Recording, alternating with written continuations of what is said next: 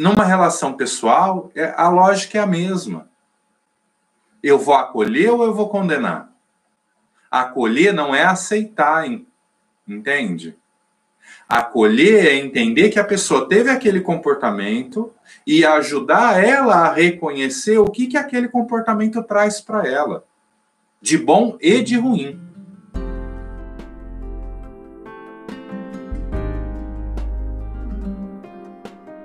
Oi, gente. Esse é mais um episódio do Segunda às 11, esse espaço que comigo, Daniel Gabarra, você tem a oportunidade de conhecer e aprofundar um pouco mais como a psicologia te auxilia na tua qualidade de vida.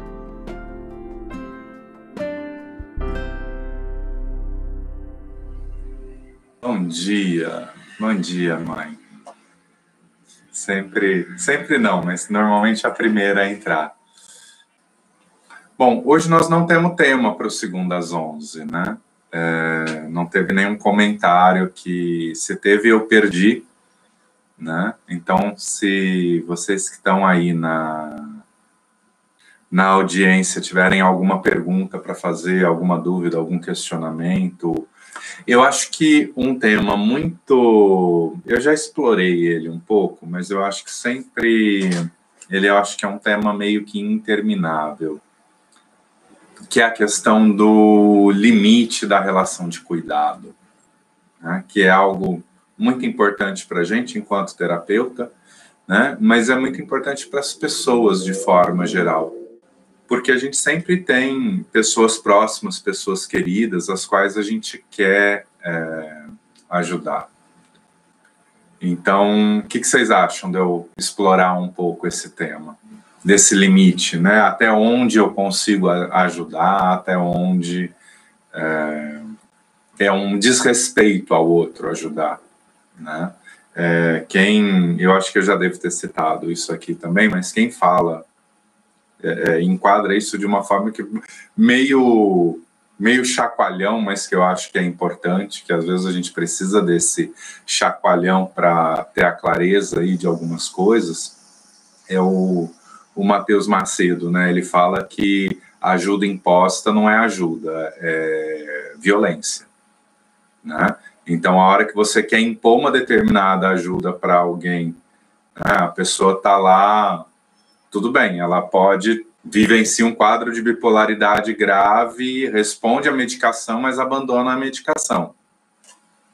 É um direito dela não tomar a medicação. É lógico que a gente vai fazer o possível para ajudar ela a entender a importância disso, quanto é, a medicação a torna estável ou não, mas qualquer relação de ajuda tem um limite.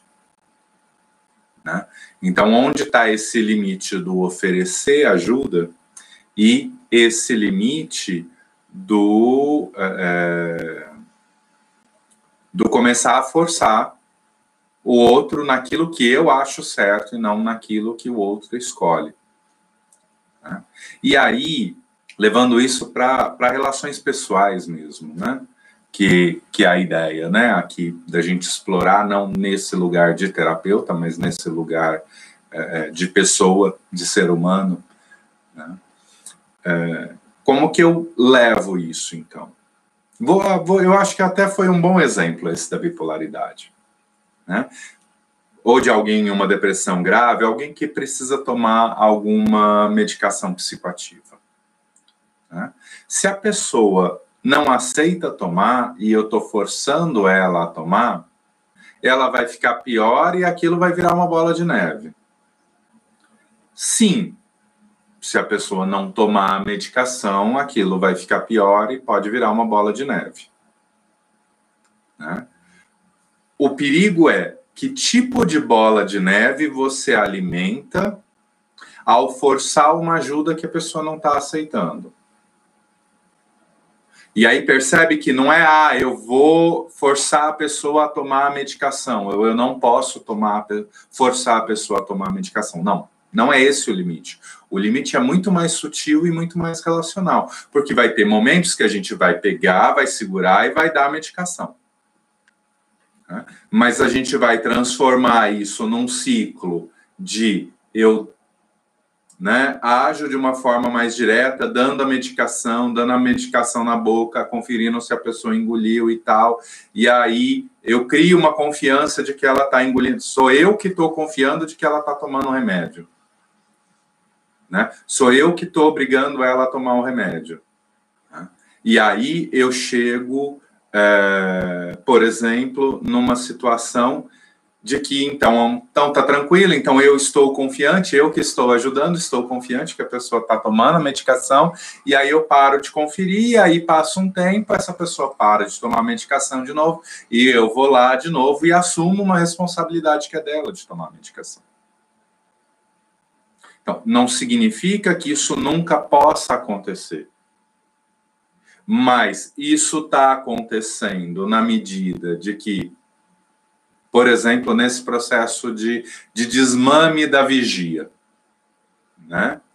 Isso está acontecendo num processo de que eu confio que você está tomando a medicação que faz bem para você, ou nós estamos trabalhando junto para você entender a importância da medicação e assumir a responsabilidade de tomar a medicação.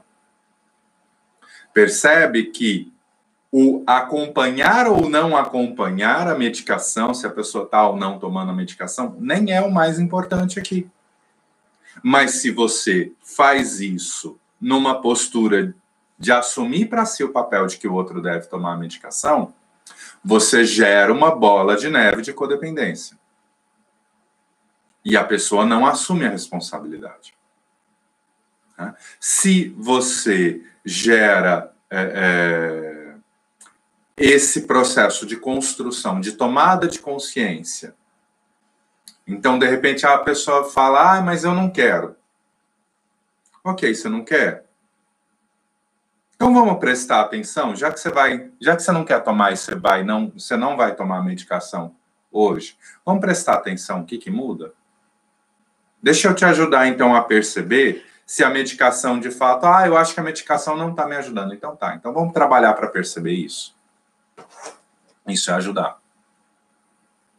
Isso é ajudar a pessoa a tomar consciência de que a medicação tem um efeito, que aquilo pode estar sendo bom, que aquilo pode estar sendo ruim. De repente, pode ter alguma coisa ruim. De repente, a medicação diminui a minha depressão, mas diminui o meu, desejo sexual, por exemplo. Isso está me fazendo mal. E isso vai ser uma informação, então, para ir discutir com o psiquiatra. Que outra alternativa de medicação a gente tem para fazer uma troca, para ter o resultado positivo da medicação, sem esse efeito colateral que está me incomodando? É ajudar a pessoa a tomar consciência e tomar posse do processo dela. Né? Quem quer brincar com outro exemplo aí de relação de ajuda? Só não vale a relação terapêutica, tá? Porque essa a gente já explora bastante em outros contextos. Mas que outras relações de ajuda no contexto pessoal vocês poderiam trazer aqui como exemplo que eu pudesse dar uma explorada nesse limite? Então, voltando, a questão chave é: eu estou né, fortalecendo, ajudando a pessoa a tomar consciência e tomar responsabilidade sobre o seu próprio processo de uso e entendimento da medicação, né? ou eu estou assumindo para mim a responsabilidade daquilo. Então, vou, vamos para um outro exemplo. Né? É, eu moro com uma pessoa que tem hipertensão, né? Tá com hipertensão e colesterol muito alto. Vou sair completamente no âmbito, do âmbito da, das terapias relacionais, vamos dizer assim, né? Tô indo ali para a perspectiva de alguém que está com hipertensão, que está com colesterol alto, que recebeu uma série de recomendações médicas para mudar ali a alimentação e de repente eu sou a pessoa responsável pela cozinha ali da casa.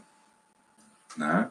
Então, se eu sou a pessoa ali responsável sobre a cozinha ali da casa, a minha chance de ter um controle do que eu estou oferecendo em termos de alimentação para essa pessoa é grande, correto? Mas não adianta nada eu estar tá ali só oferecendo o que tem de mais saudável se a pessoa não come, vai para a rua e se entope de torresmo. Né? Nem sei se o torresmo é tão vilão assim, mas, mas acredito que seja, nesse caso, pelo menos. Então, eu estou assumindo a responsabilidade sobre o que o outro quer comer, já que eu, de repente, sou o responsável por gerir as refeições ali naquele, naquele ambiente doméstico, né? ou eu estou usando desse meu papel dentro da casa para estimular a pessoa a perceber e ter consciência do que está fazendo bem ou mal a ela. Né? Então, eu vou de repente é, tirar da casa tudo que a pessoa não pode comer e ela vai comer escondida e vai comprar escondida na rua e vai comer na rua. Porque a responsabilidade não é dela, é minha. Né? Ou eu vou oferecer outras alternativas. Né? Eu vou ajudar essa pessoa a experimentar novas coisas. E aí, de repente, ela vai descobrir que aquilo que ela achava ruim não é ruim. Pode ser feito de uma outra forma, por exemplo. Né? Então, é um processo de construção. A Ani colocou aqui a questão de mãe e filho. Né? Se a gente pensa na perspectiva da criação, você tem aí um ganho de autonomia da criança para a adolescência e vida adulta, e cada vez mais esse papel dos pais de oferecer essa autonomia, oferecer essa tomada de consciência, esse aprendizado para que a criança se responsabilize. E aí eu falo que liberdade, processo, liberdade, processo, em processo né? de criação, Liberdade é proporcional. Liberdade é proporcional à responsabilidade. Quanto mais responsabilidade, quanto mais eu tenho, responsabilidade eu, tenho, e eu, e eu assumo, respondo a essa eu responsabilidade, respondo a essa mais liberdade eu posso ter. Mais liberdade eu posso ter. Né? Então, que tipo de, de novo, nós estamos aí equilibrando esse processo de ajuda. Né? Eu estou só oferecendo, oferecendo, oferecendo, oferecendo, oferecendo, oferecendo, oferecendo. Né? Ou eu estou produzindo uma tomada de consciência, uma autonomia e uma responsabilização. Né? Então, a hora que eu cresço aqui, né, que eu estou me desenvolvendo enquanto criança, e eu não assumo responsabilidade nenhuma, mas eu quero todos os direitos, percebe? Então, de repente, que tipo de responsabilidade essa criança tem que ter para poder ganhar determinadas autonomias? Sei lá, um exemplo bobo. Ah, eu quero jogar videogame até mais tarde, mas você está assumindo com as suas responsabilidades? De estudo, por exemplo, de tarefa e tal? Se é uma criança que assume as responsabilidades, ela vai se gerir. Né? Ela sabe que se ela varar a madrugada jogando videogame, é lógico que a gente também tem que ali ajudar, porque existe uma hiperestimulação, né? Então também a gente tem que situar para a criança alguns limites nesse sentido de que é, é aquilo é produzido para fazer você perder o controle. Né? Rede social é feito para isso, é, é, videogame é feito para isso, são coisas que são produzidas para roubar a nossa atenção pelo máximo de tempo possível e nos tirar do nosso lugar e da nossa autonomia. Né? É, então, tendo este cuidado de olhar, de repente, essa criança pode dormir a hora que ela quiser, porque ela assume a responsabilidade dela, ela acorda na hora da tarefa dela. Então, ela quer ter autonomia para dormir a hora que ela quer, mas ela está acordando a hora que ela deve acordar dentro das responsabilidades dela. Então, talvez ela possa ter autonomia sobre a hora de dormir. Não, ela não tem responsabilidade sobre as atividades dela e sobre o horário dela de acordar. Então, se ela não assume essa responsabilidade, não faz sentido ela ter essa liberdade. Né? Faz sentido isso para vocês? Como que isso reverbera? Né? Então, a grande questão é essa, né? É, como que eu tô lidando com a, nessa relação com a ajuda? Liberdade com responsabilidade. Exatamente. Exatamente, Raquel. Né? Para eu ter liberdade, eu preciso de responsabilidade. Isso aí a gente está falando numa relação né, de, de dependência. Então, por exemplo, no caso da criança. No caso do adulto que precisa fazer a dieta, ele precisa se responsabilizar né, pelo próprio processo. Quando o outro invade o limite, como relacionamento abusivo, pais narcisistas com seus filhos. Né? É aí é, que, que então é, Luciana, o, a minha provocação aqui é que às vezes você está falando de é, situações claramente danosas. A minha provocação aqui é que muitas vezes, com a melhor das intenções, a gente é invasivo. Né? Então, explorando isso a partir do, do exemplo que a, que a Lani está trazendo aqui para a gente, né? Se a pessoa se recusa a tomar a medicação psiquiatra, até que ponto eu devo insistir? Né? Então, vamos lá. Costurando aí a pergunta da, da Lani com a da Luciana. Né? Então, quando o outro invade esse limite, e aí ela traz situações claras de invasão de limite, mas a, a provocação, de repente a gente até pode voltar nesse ponto da invasão clara de limite, mas a provocação que eu estou fazendo é que às vezes a gente invade esse limite com a melhor das intenções. Né? E o que, que eu quero dizer com isso? Né? E aí eu vou usar o exemplo da medicação. Se eu estou obrigando o outro a tomar a medicação o tempo todo, eu estou tomando para mim a responsabilidade de que o outro deve tomar a medicação. Entende? Isso é invasivo. Se eu estou fiscalizando a tomada de medicação num processo de aprendizado, de tomada de consciência, né, para que o outro perceba a importância da medicação para ele, é diferente. O comportamento pode ser o mesmo, inicialmente falando. Né?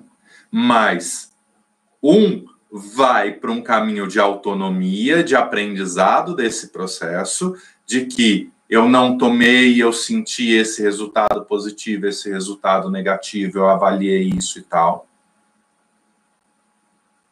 Né? Então, de repente, a pessoa, ah, mas eu não quero tomar. Tá, olha, você está tomando a medicação, tem X dias, essa medicação, porque não está fazendo efeito. Você está tomando a medicação por X dias. Essa medicação, e se você não sabe isso, pergunta para o psiquiatra que está indicando a medicação. Né? É, essa medicação leva. Faz 15 dias que você está tomando antidepressivo. E antidepressivo, em geral, leva 30 dias para fazer efeito. Então, é normal que com 15 dias você ainda não sinta o efeito legal do antidepressivo. Vamos continuar usando para você poder sentir realmente a diferença do antidepressivo no teu dia a dia. Sentir realmente em que, que ele está ajudando ou o que, que ele está atrapalhando. E aí, a gente percebendo isso, eu te ajudo a mapear isso, por exemplo. A gente leva isso para o psiquiatra e vê se então cabe ou não uma mudança de medicação, se aquela é a melhor alternativa ou se de repente teria uma alternativa melhor de medicação para você. Isso é uma forma de acompanhar a tomada de medicação, de fiscalizar o outro tomar a medicação, né, que produz autonomia. A outra é, não, você vai tomar assim, toma aí, abre a boca, deixa eu ver se você engoliu. Estou indo para um extremo oposto.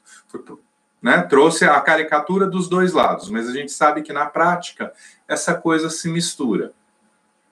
Né? Ah, toma sim. Nossa, eu vou ficar tão feliz se você tomar. Tá na mesma linha da. Porque eu que vou ficar feliz se você tomar. A responsabilidade continua sendo minha, não sua. Eu não sou um agente de produção de responsabilidade sobre você. Eu estou assumindo a responsabilidade que é sua. Isso, em última análise, gera um outro bolo de neve. E aí, então, continuando no, no exemplo da medicação, né? Então, percebe eu estou invadindo. É, eu vou ficar tão feliz se você tomar a medicação. Eu estou invadindo, eu estou sendo invasivo. Porque eu estou entrando, assumindo para mim algo que não é meu, que é do outro, que é a escolha do outro. Que é diferente de eu entrar num papel de ajudar esse outro a se estruturar para assumir essa responsabilidade. Então, ah, eu ainda não tenho condições de assumir essa responsabilidade. Você me ajuda?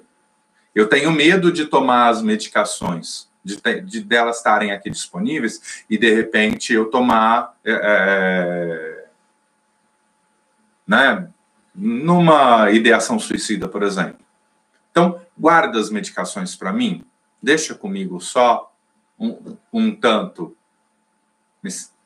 Percebe? É a pessoa tomando consciência de como ela tá. Porque aí, se em um outro momento ela começa a pensar nisso, ela volta à ideação suicida, ela pode virar e falar: olha, eu preciso de ajuda de novo para isso. Você guarda a medicação para mim?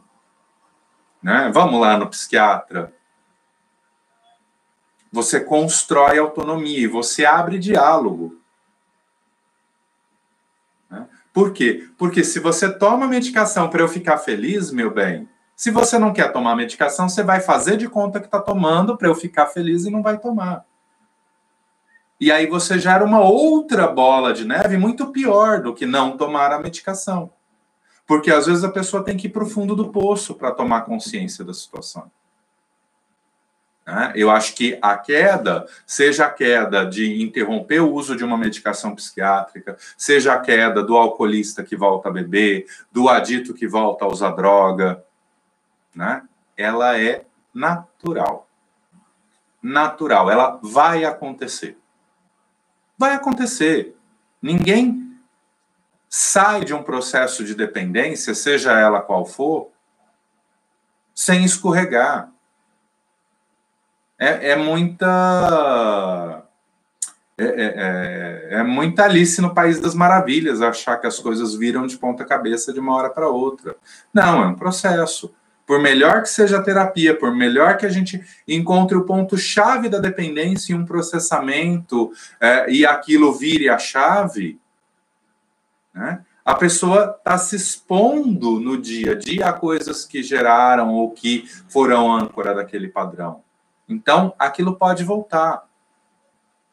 Né? O natural, até porque são coisas muito complexas. Então, não vai ser um processamento que vai resolver, vai ser uma série de processamentos que vai realmente trazer um resultado efetivo. E aí, nesse caminho, é natural a pessoa escorregar. O que, que é mais importante? Ela ser honesta e virar e falar: olha, né? Eu lembrei aqui de um caso, um paciente que tinha me procurado, é, ele chegou já sem uso de, de, de nenhuma substância e tal. Aí um dia ele chegou para mim e virou e falou: ó, ele ficou meio sem graça e tal, não sei o que, tinha acontecido umas coisas. Né? Ele estava contando uma história, a história estava faltando uma peça naquela história. Aí eu tá faltando alguma coisa, assim, que, que aí ele ficou meio sem graça. Eu, ah, é que eu usei maconha esses dias.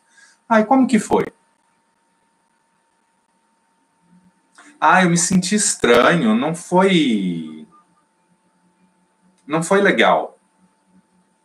Né? Me deu uma bad, assim, eu fiquei quieto, isolado no canto, não, não, não gostei, assim.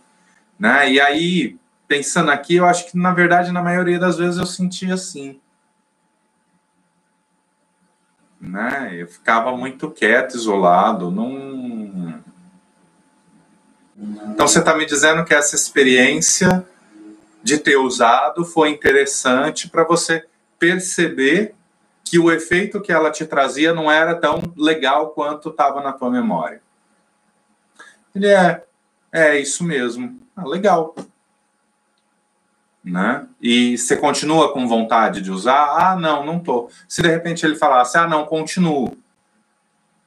Ah, então vamos entender essa vontade. Isso é trabalhar com a pessoa para ela ganhar autonomia. Agora, se eu vir e falo que absurdo, como assim você usou? Você não pode usar. A gente precisa, então, é, botar alguém para te fiscalizar o uso. Eu joguei por água abaixo uma, uma oportunidade gigantesca de aprendizado e eu ainda criei uma possível barreira de uma próxima vez ele me contar de ter usado ou não. Né? E numa relação pessoal, é, a lógica é a mesma. Eu vou acolher ou eu vou condenar? Acolher não é aceitar, entende? Acolher é entender que a pessoa teve aquele comportamento e ajudar ela a reconhecer o que, que aquele comportamento traz para ela, de bom e de ruim. Então, não tomar a medicação me traz o que de bom? Me traz o que de ruim? Né? Usar a maconha me traz o que de bom? Me traz o que de ruim? Usar o álcool me traz o que de bom? Me traz o que de ruim? Né? E aí, voltando para a criança, né? Então, ir dormir muito tarde me traz o que de bom? Me traz o que de ruim? Como isso me dificulta assumir as minhas responsabilidades, quanto isso me facilita e, e me dá mais liberdade.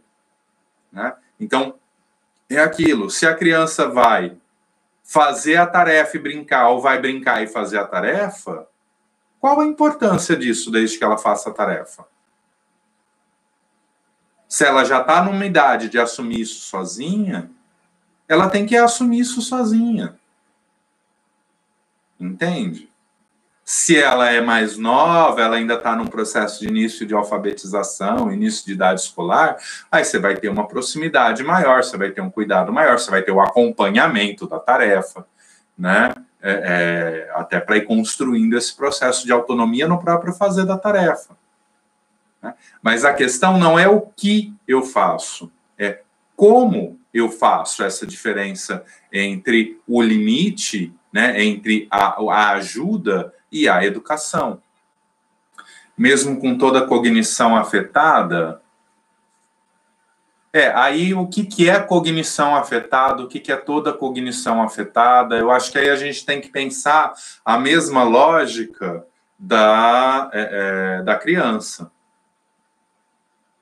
Né? Quando você tem alguém com um nível de debilidade, você vai da mesma forma se posicionar para produzir reflexão e autonomia. Mas o nível de intervenção dessa reflexão e dessa autonomia, o nível de direção dessa intervenção e dessa autonomia, vai ser condizente à realidade daquele sujeito.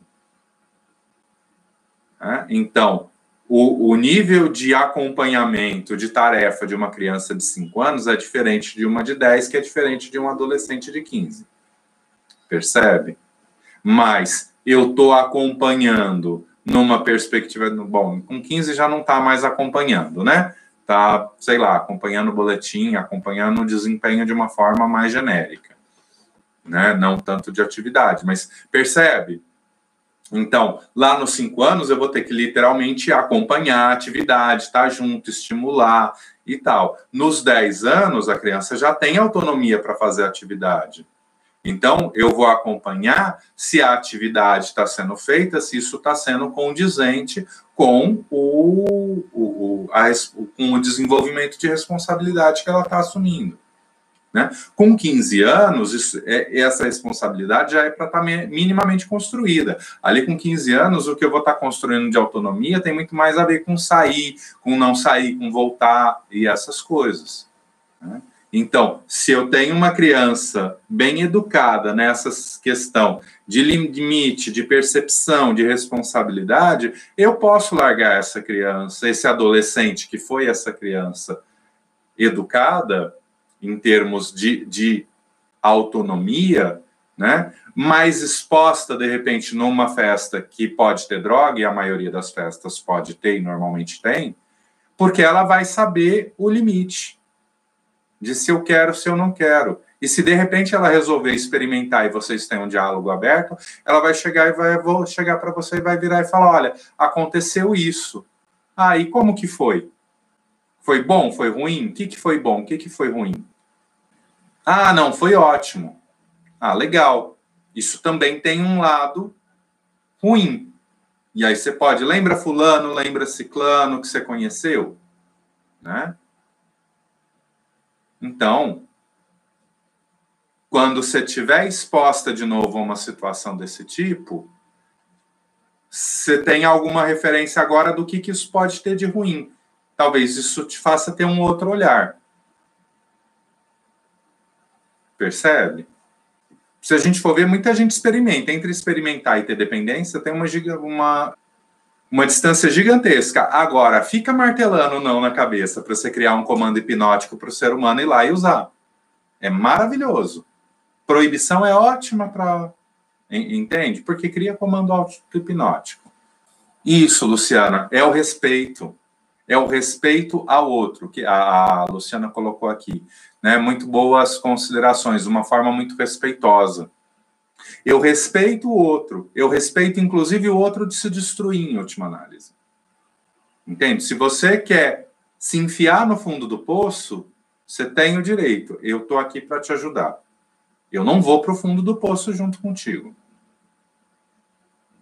A questão é que quando você diz isso, a pessoa não quer ir para o fundo do poço.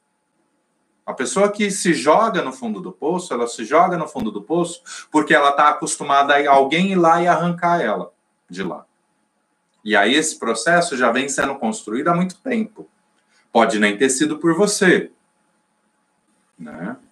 Muitas vezes não foi. Depende da relação.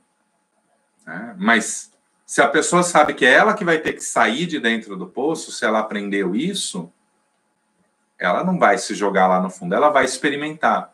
Ela vai olhar o poço, vai ver se aquele poço está limpinho. De repente, aquele poço está limpinho, tem água lá embaixo, pode ser até interessante descer e subir. E aí eu desço com uma corda, eu não me jogo. Percebe? Responsabilidade. Agora, se a pessoa cai uma vez no poço sem querer, alguém vai lá e tira ela. Aí ela vai lá e se joga no poço, e aí alguém vai lá e arranca ela. Ela tá, ela aprende que ela pode se jogar no poço porque alguém vai tirar ela do poço. Esse é o ciclo. Essa é a bola de neve maior e muito mais perigosa.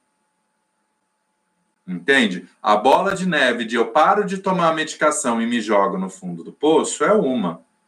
A bola do me jogo no fundo do poço, alguém me arranca do fundo do poço. Eu me jogo no fundo do poço, alguém me arranca do fundo do poço. É muito maior e muito mais complexa. Mas lembrando que esse limite vai ter a ver com o sujeito. Então, como você faz isso? com uma criança de 3 anos é diferente de com uma de 7, é diferente com uma de 12. Né? Como você faz isso com é, uma pessoa com comprometimento cognitivo muito alto, né? É, ou com uma pessoa é, que está com Alzheimer avançado, é diferente de como você faz isso com uma pessoa que está com Alzheimer leve ou como uma pessoa que tem um comprometimento cognitivo, mas não tão é, é, grande. Né? Agora, eu vou partir do princípio que a pessoa tem um, um, comprometimento cognitivo e que ela não vai aprender, né? Rato não tem comprometido, rato não tem compreensão cognitiva e aprende, né? Então a gente também aprende no comportamento. Na verdade, a gente aprende mais no comportamento do que na razão nessas horas. Né? Então, não é só uma questão de falar, é uma questão de costurar isso na experiência da pessoa. A hora que eu viro e falo, eu vou te. É, é, eu vou te ouvir. É, ah, você usou? Então tá. Eu não vou condenar o teu uso. Né? mas eu vou te ajudar a pensar nas situações. É o pensar? Não, é a experiência. Eu só estou ajudando ele a integrar a experiência, mas ele teve a experiência de usar e ver que não foi legal. A pessoa teve a experiência de interromper a medicação e ver que não foi legal. Eu nunca briguei com um cliente em consultório porque parou de tomar a medicação. Né? Nunca critiquei, eu questionei, tá, mas você está parando por quê? Ah, porque tem esse efeito colateral. Você falou para o teu psiquiatra que você está tendo esse efeito colateral? Você perguntou para ele se tem outra dosagem e outra medicação? Aí ele vai no psiquiatra, o psiquiatra manda ele calar a boca, fudeu o meu trabalho que eu estava fazendo, né? Mas ele vai voltar e eu vou virar e falar, olha, não sei, eu acho que psiquiatra é um profissional que deveria te ouvir. Né? É exatamente porque o teu feedback é eu vou mandar ele sair do psiquiatra. Não, ele vai se ligar que aquele não é um bom psiquiatra. Agora, se ele vai no psiquiatra, e é o que acontece na grande maioria das vezes, né? é, porque a gente acaba criando um ranço de psiquiatra, e psiquiatra é uma figura maravilhosa, tá? apesar de terem, tem, como tem psicólogo que, pelo amor de Deus, como tem terapeuta holístico que, pelo amor de Deus, como tem médico que, pelo amor de Deus, tem, tem gente, tem bons e maus profissionais em todas as profissões, né? É, e aí, na maioria das vezes, que, que, que, o, que, que o psiquiatra faz? O psiquiatra vai lá e vai entender, então, o que, que é efe, aquele efeito colateral. Tem ou não tem outra alternativa? Ah, não tem outra alternativa. Ah, tem outra alternativa. E aí o psiquiatra acolhe. Então, aí a chance daquela pessoa. Aí, a, no comportamento, a pessoa aprende que ela pode confiar em mim para contar aquilo, que ela pode confiar no psiquiatra também para questionar a indicação do psiquiatra a partir da experiência dela. Entende? Você também não vai questionar o psiquiatra, ah, mas meu vizinho toma esse remédio e não gosta. Não, meu vizinho toma esse remédio, ele fala que ele. que vou, vou brincar com a impotência de novo, que isso é, gera impotência para ele e eu tenho medo disso. Ah, aí é uma outra forma, percebe? Né? E aí, muitas vezes, quando a gente está ajudando, é ajudar a pessoa a se colocar nesse lugar. Mas o que ensina não é a conversa, é a exposição ao comportamento. É o fato de eu expor alguma coisa, de eu estimular essa pessoa a expor alguma coisa para o psiquiatra e o psiquiatra acolher. E aí isso vai fortalecer essa pessoa a dizer e poder fazer ajustes. Que é a relação de confiança, isso mesmo, Beth, que a gente vai estabelecer também, né? É nessa, é, nessa perspectiva de qualquer relação de ajuda.